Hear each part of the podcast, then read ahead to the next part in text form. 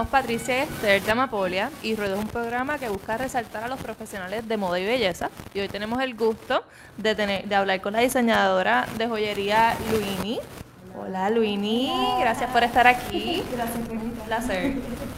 Pues nos encanta cómo- eh, saber cómo comenzó todo. ¿Qué quería hacer cuando pequeña? No recuerdo, la verdad. Pero sí, siempre creo que lo de artista estaba en mí. Aunque ninguna persona de mi familia es artista, pero lo sentía. Mi madre es bien crafty. Ella ha hecho de todas las manualidades del mundo. Así que yo creo que lo saqué un poco de ella. Pero luego dije que quería ser maestra. Porque tenía una maestra que yo amo un montón y era nuestro ejemplo y nuestra mejor amiga y todo. Y yo decía que yo quería ser como Missy Alvarado. Ese fue un sueño cuando estudié y me encontré realidad de lo que es ser maestra y me conocí a mí misma, una persona que no tiene mucha paciencia, pues no creo que eso iba a ser la vocación perfecta para mí y me quité. Sí. ¿Y de qué va a ser maestra? ¿En qué enfoque? O sea, De estudios sociales. Ok. Ok. ¿Y cómo? Ah, bueno. ¿Cómo fue esa transición a descubrir que de maestra empezaste de alguna manera u otra a hacer joyería? Pues yo diría que un poco necesidad también, porque necesitaba un escape de lo que no quería hacer y de alguna manera hacer dinero. Y yo trabajaba en el almacén de valijas gitanas. ¡uh!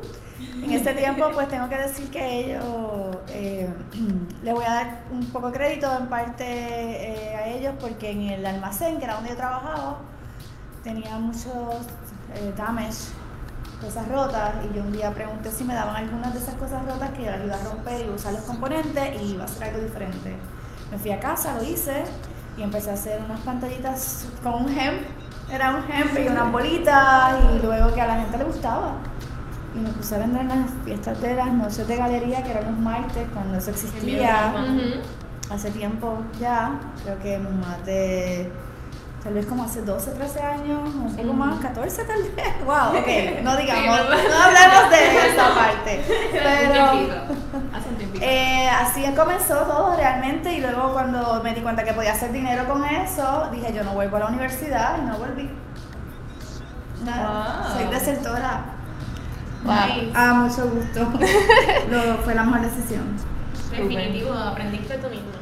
O sea, tú misma te, la te diste necesidad la- es la madre de la invención, dicen un refrán ahí bien viejo, pero es la verdad. Me- tuve que inventármelas porque de alguna manera me iba a hacer dinero y quería sentirme que aunque no estudié un bachillerato y no soy maestra, pues podía hacer otra cosa que me gustara y que yo fuera feliz y no me diera ansiedad. Ok. ¿Y cómo fue esa transición? Pues estuviste haciendo joyería por tu parte, así, este, vendiéndolo pues así mismo, este, en los kiosquitos y eso. ¿Cómo fue que, pues vimos que también trabajaste para Urban Outfitters y Anthropology, ¿verdad? Pues Algunas ellos como- son wholesalers, so ¿Verdad? me compran, me hacen órdenes. ¿Cómo fue conseguir como que esos, esos contactos también aquí en Pues Puerto yo Rico? diría que es cuando uno está en el lugar adecuado con la gente correcta, no sé, este, pasó.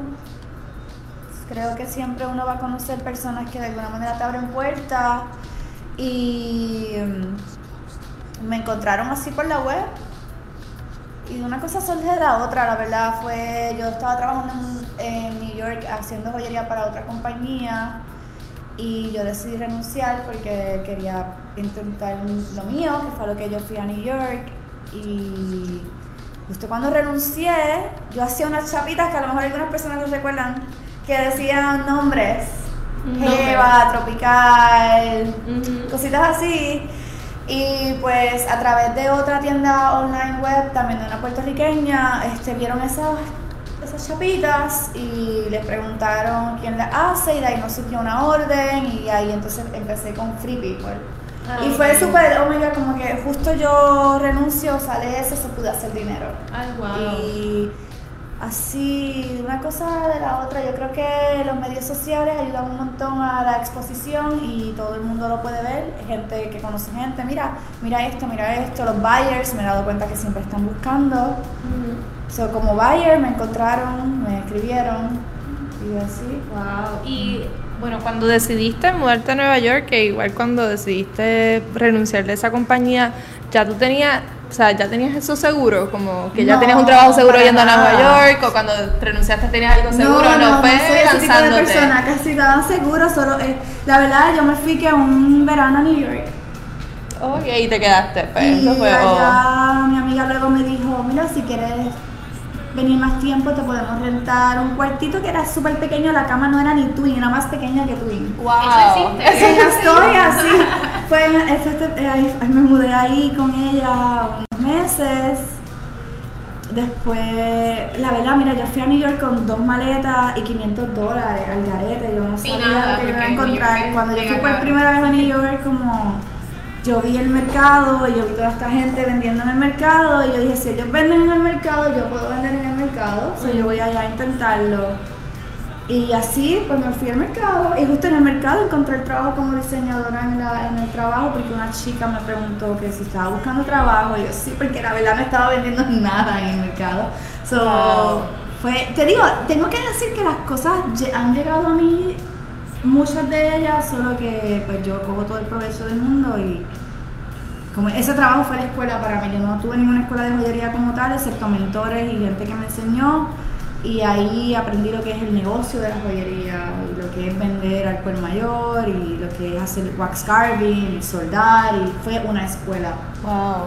Y ahí aprendí muchísimo, sí. De ahí salí decidí irme independiente. Wow. ¿Y cuáles son algunos de esos mentores que estuviste en ese proceso hasta llegar ahora? Pues tuve gente que conozco, empezar, la primera persona que fue mentora era otra, otra artesana de, las- de las calles que conocí y ella me enseñó algunas técnicas, eh, la escuela me enseñó cosas y creo que yo también, yo me lo he aprendido casi todo yo sola, mirando, preguntando y como es, en el error uno aprende. Aprendiendo. Sí, de verdad.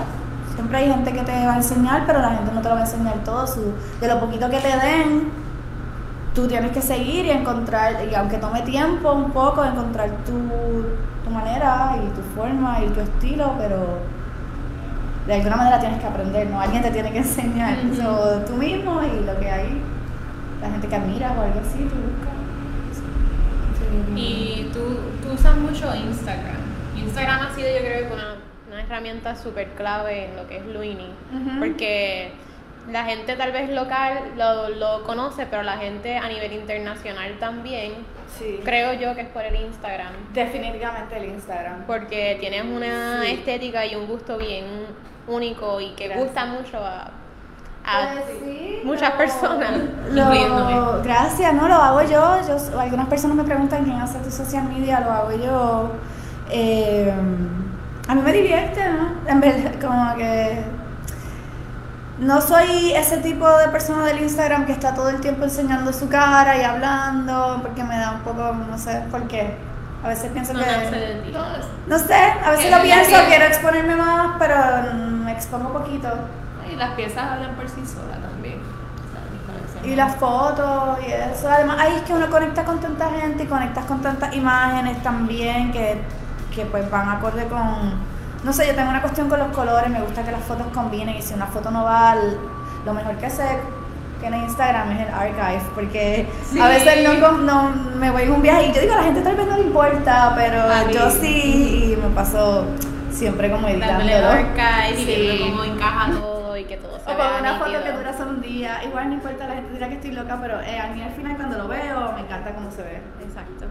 ¿Y sientes que quieres siempre llevar este, o sea, porque es bastante siendo la diseñadora de la joyería, plus, exacto, manejando tu imagen, manejando la página, todo eso, eh, ¿te quieres, te ves como que siguiendo haciendo todo eso? ¿O te gustaría tener algún Hay equipo? cosas que ya no quiero hacer, pero vivir en New York cuesta un montón y ahora mismo tengo gente que siempre, hay gente que me ayuda. Siempre tengo alguien que hay cosas que yo no sé hacer y hay casi todas son también muchachas puertorriqueñas que viven en New York y, y me ayudan en cosas que yo no hago. Tengo obviamente a Andrea, que le tengo que dar el crédito del mundo, porque sin Andrea no hay Luini, porque Andrea es la muchacha que hace toda la producción, todo el billing, ella, ella la otra parte de Luini, entonces como yo trabajo mucho en wax carving, cuando tú trabajas en wax carving, tú haces un molde y al tener un molde se reproducen las cosas por ese molde. Eso está el cast maker, que es mi otro tercer, bueno, yo no sé ni cómo poner estos números, quién es primero, quién es segundo, quién es tercero, pero realmente Andrea, el cast maker y yo somos la base esencial de lo que es Winnie.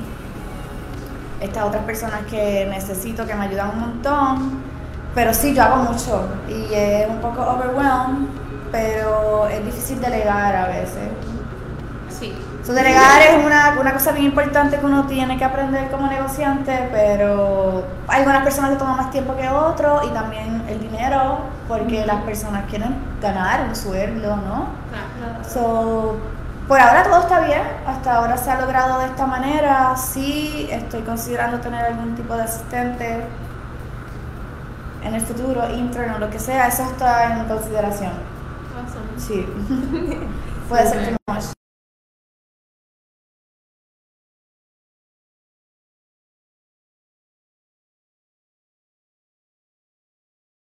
Personas que quieren este, también seguir el mundo del diseño, este, ¿tú piensas que la academia es importante o por lo menos? Pues o sea, sí, yo pienso que sí un poquito.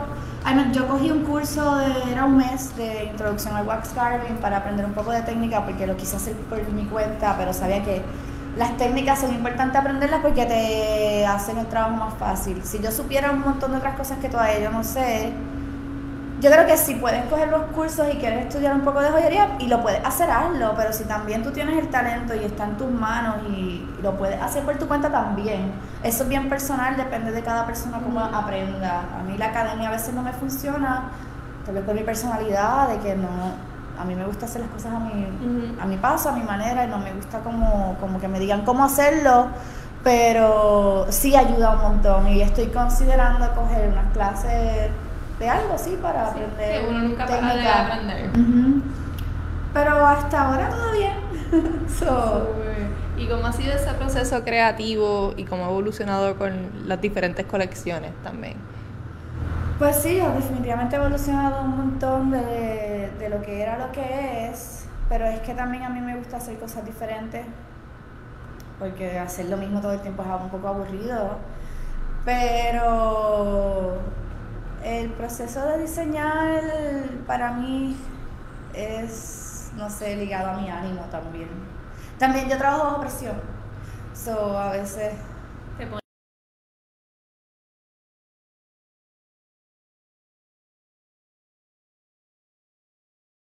Te es importante que ya para septiembre, no, sí, febrero y septiembre, eh, yo tenga algo para enseñar. Así que a veces antes de eso, sí estoy ahí con... Y pasa que las mejores ideas suelen a pasar al final, cuando estoy ahí, uh, que ya está llegando el final de la meta, que tengo que terminarlo. Pero creo que si uno fue... Organizarse ayuda un montón. Yo estoy aprendiendo a organizarme un poco mejor y también antes los shows me daban mucho estrés, pero ya no, cada año se me es más fácil y me estreso menos.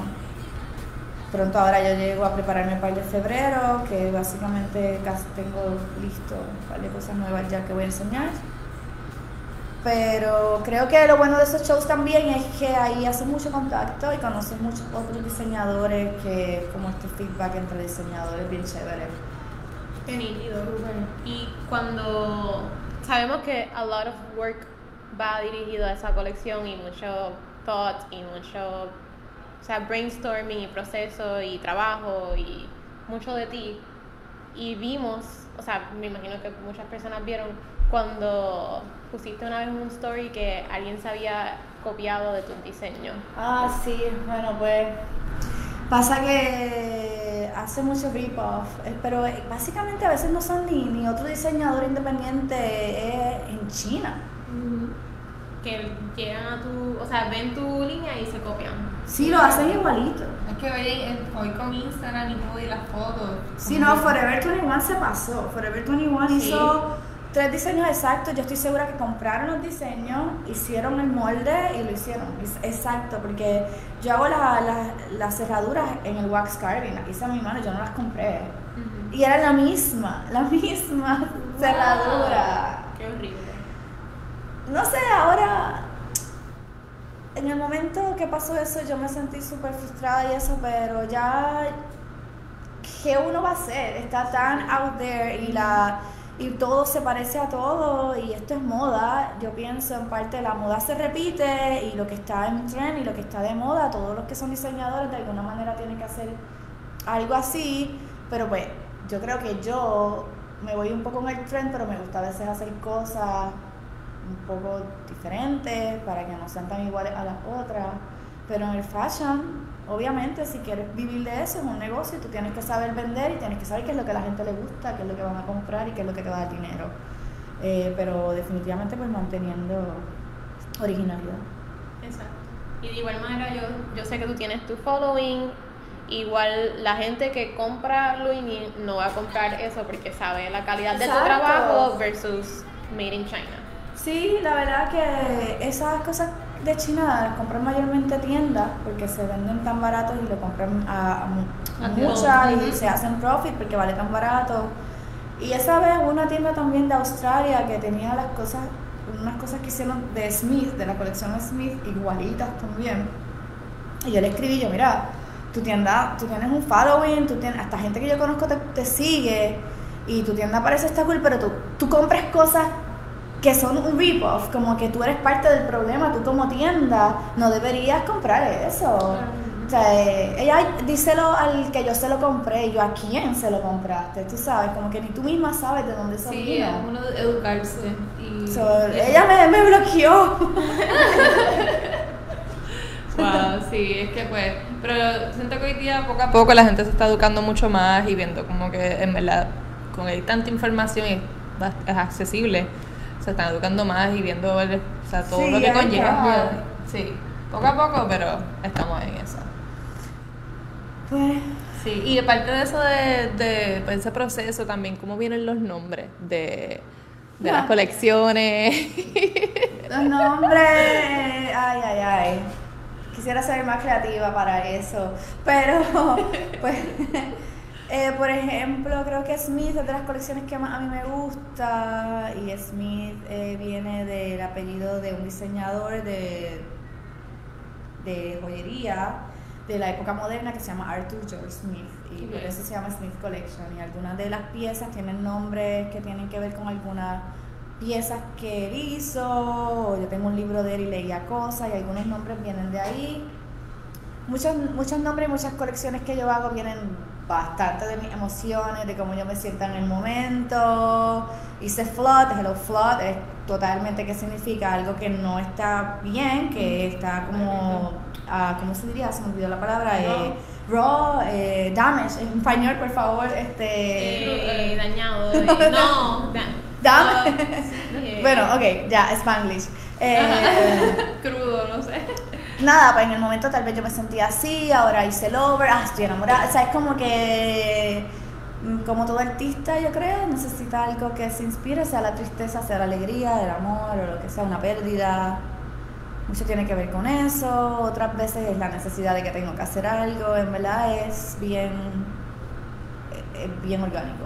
Sí, ok. Y te ves, este, o sea, para ahora mismo estás based en New York, ¿verdad? Pero Sí. siempre vienes a Puerto Rico, coges también Lo acá. más que pueda. Sí, coges también acá como inspiración, imagino que todo es Las como... tomas de fotos. Las tomas de fotos las haces por acá, ¿verdad? Como que a mí me encanta la ciudad, ya yo me acostumbré a lo que todos los recursos que me da New York, pero yo soy del campo, yo a mí me gusta venir aquí y recargar y como es un balance que tengo que lo he mantenido y yo creo que por eso llevo tanto tiempo viviendo en New York. También imagino que, bueno, viviendo para esta época y que ya mismo vienes el show, imagino también lo puedes así mismo, como que preparando Pues normalmente yo lo vendo en esta época, eh, pero wow, creo que voy a venir siempre en esta época. no sé por qué, no sé por qué no lo había hecho antes. eh, si uno se organiza bien y lo, pre- y lo pues sí. Súper, súper. Y hablaste este de uno, imagino que el que inspiró para la colección de Smith es también como con inspiración, o sea, íntima Oh, de... sí, es su joyería increíble. Y con otras, eh, o sea, otras personas que tú admiras que te han inspirado durante tu carrera. puedes nombrar. A ver. Ay, es que es tanta gente. Sí, yo- ¿verdad? Que voy a decir nombres de todas, es demasiado. es que te inspira todo. A mí me inspira cualquier cosa. Depende del viaje que yo tenga en el momento de mi mente. Y como les digo, de verdad tiene que ver mucho con las emociones. Y como uno se sienta, pero la inspiración viene de tantas partes. Y hay tanto arte que inspira un montón y las tribus que se inventaron la mayoría de las cosas que hacemos hoy día en cuanto al proceso de cómo hacer joyería, es unas técnicas que son viejísimas y lo seguimos repitiendo, so, eh, infinito eh, la inspiración. Cool. En- vimos que también formaste parte del desfile de Mara Hoffman, o sea, las, las joyas estaban. Sí, eh, eso fue intenso, pero increíble. Sí, eso me puso por lo menos ahí un nombre. De cierta manera sí, y me abrió muchas puertas y ella ha seguido utilizando mi joyería para otras cosas. Este, sí, ella, ella inspira. Vamos a hablar de gente que inspira. Mara Hoffman definitivamente inspira un montón. ¿Y trabajaste en algún momento luego con otro diseñador en Fashion Week? O, o, te di- o sea, dijiste, esto fue una también experiencia. antes de y- Mara Hoffman estuve con Auralis, que Auralis es una diseñadora puertorriqueña y ella estuvo en ese momento en New York, ella hizo un desfile también en Fashion Week y ahí fue mi primera, mi primera vez tener una experiencia así. Además aquí en Puerto Rico yo tuve también, mm, antes de irme a New York, este, con diseñadores de aquí locales, que ahora mismo no, no tienen ahora ningún proyecto, pero hicimos cosas juntos también. Yo también una vez me puse a hacer, a mí me gusta pintar, dejé de pintar cuando me fui a New York porque para pintar requieres espacio. Mi manera de pintar es Messi, lo dejé de hacer, pero hice también exposiciones que era mezclado la joyería con la pintura. Y las hiciste acá. Pero era todo o sea, cosas, yo experimentando un poco de todo y buscando la manera de sobrevivir, de hacer dinero y de vivir de, de lo que puedan hacer mis manos. Wow. Y hice, hice muchas cosas, la verdad. Sí, Estaba- suena una carrera. O sea, bastante. Y eso de lo, creativa saco de la manga. artística, yeah. Ha sido Wow. divertido. ¿Y cuáles son algunos de los, de los highlights de tu carrera so far? Como que lo que has logrado. Pues definitivamente lo de Mara Hoffman, este, trabajar en una tienda donde yo le diseñaba tiendas que yo decía, ay, si algún día me compraran mis cosas, algún día yo tener una línea y ahora me compran, este, vivir en New York sola y pagar una renta sola es un goal de toda persona que se va a vivir a New York y de eso es algo que yo estoy súper proud porque tengo mi taller, vivo sola y, puedo sustentarme con lo que hago. So, eso es para mí también importante. Yo soy una jíbara del campo y nunca había viajado realmente hacia ningún lugar y ahora he viajado. He viajado por trabajo, he viajado por placer y eso también para mí es bien gratificante. Creo que todas las personas bellas que he conocido también alrededor, con- hacer los shows, conocer tantos otros diseñadores que pasan por lo mismo que uno, eso para mí me ayuda un montón también. I mean, yo te voy a decir, es como una montaña rusa esto. Eh, unos highlights que estás ahí y te sientes, ay, qué brutal, y otras, otras veces te sientes eh, un bajón cabrón, ay, Ujú. perdonen. Lo puedes No, decir. no puedes decir, no hay problema. Eh, así en sub y baja es como yo puedo describir mi vida desde que me mudé a New York y estoy teniendo este negocio propio, es una montaña rusa. Y bueno, volviendo atrás también, Ajá. este, porque por lo menos a mí me encantan muchísimo tus fotos. Cómo también, o sea, aparte del proceso creativo de la joyería, cómo también hace ese, esa, ajá, esas, esas fotos que creas, como que esos conceptos, cómo haces con los fotógrafos, como la colaboración, como también, y los modelos, todo eso, para llevar el feel de la colección también. Bueno, pues eh, desde que lo empecé a hacer yo, es mucho más conveniente de diversas formas porque es más accesible. Pero sí, hay otros fotógrafos con los que yo he trabajado que me gustan mucho, me gustan un montón. Steph Segarra ha sido, fue mi fotógrafa desde el principio y yo amo lo que ella hace y mi super favorita fotógrafa es Lalo Venenoso, que es este, Martina Matencio de Barcelona, he colaborado con ella. Eh, mi amiga Mónica Félix me ayuda mucho también en fotografía, Pero desde que yo tomé la decisión de comprarme una cámara y yo empezar a hacerlo yo por mi cuenta, ha sido bastante beneficioso para la marca y para, como hablaba en la cuestión del Instagram también, porque ya tú sabes lo que tú quieres, cómo se va a ver. Definitivamente nadie va a enseñar, nadie va a representar tu marca mejor que tú y si tú tienes la cualidad, la cualidad de que lo puedes hacer, pues es, es beneficioso, es también una cuestión de necesidad porque como un brand independiente que se trabaja con un budget no hay increíble, tú, lo, o sea, tú le quieres pagar a los fotógrafos, so, a veces tú no puedes. Lo empecé a hacer yo y me compré una cámara y me encanta. Sí, me he aprendiendo tú sola también, como que viendo. Sí, ajá. los. Eh, estoy voy a coger una clase. ¿Y hubiese sido fotógrafa o en otra vida o, Sí. o tenía, hubiese hecho otra profesión aparte de ser Ah, bueno, Diseñadora cosas. de joyería. Era o diseñadora de interiores o sexóloga. Love it. Sí, full. Me encantaría ser sexóloga. Pienso que hay una escasez de educación sexual increíble, no importa la edad. Sí. Y, sí, yo no quiero estudiar. No soy académica tanto en cuanto a, lo- a- a ir a la universidad, pero si, si lo fuera, eh, empezaba a estudiar para por el lado tal vez tener como que algo en eso.